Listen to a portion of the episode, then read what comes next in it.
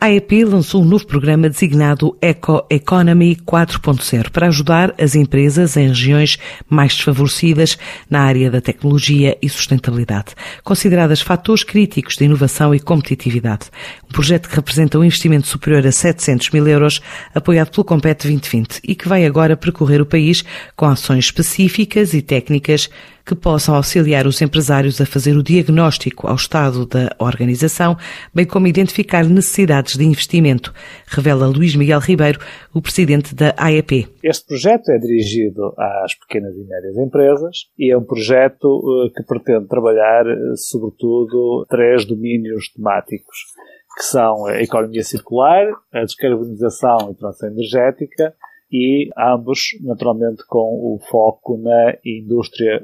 4.0. Eh, este é um projeto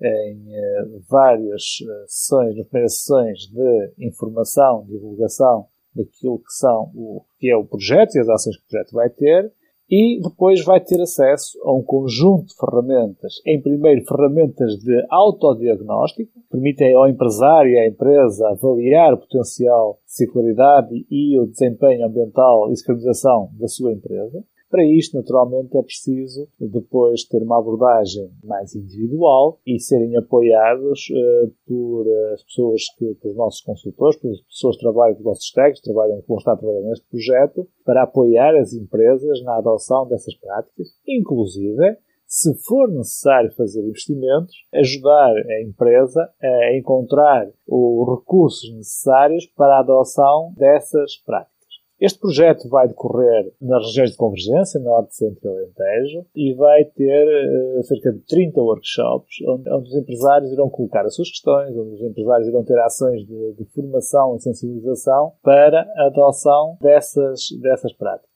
Iremos também, iremos ter não só estudos de benchmarking internacional, mas também estudos de benchmarking nacional, para, de facto, ser mais fácil a percepção e a adoção de medidas semelhantes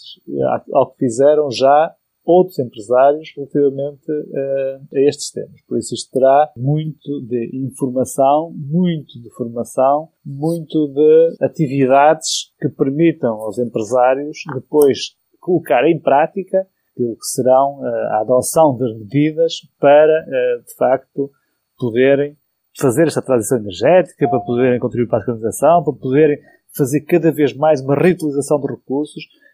e vai certamente permitir que esta, esta economia circular, esta circularidade da utilização dos recursos possa ganhar muito mais expressão, porque muitos deles depois poderão ser fornecedores e clientes uns dos outros nesta reutilização. E por isso a questão da produtividade dos recursos e a questão da sustentabilidade é muito importante e é importante que se faça um trabalho muito grande e, e um trabalho contínuo e continuado na sensibilização dos empresários para este, estes temas. Com este programa já na estrada, a AEP considera que está em linha com os objetivos do Plano de Recuperação e Resiliência, que prevê pelo menos 37% dos gastos totais decididos a investimentos e reformas que apoiem os objetivos climáticos da Europa.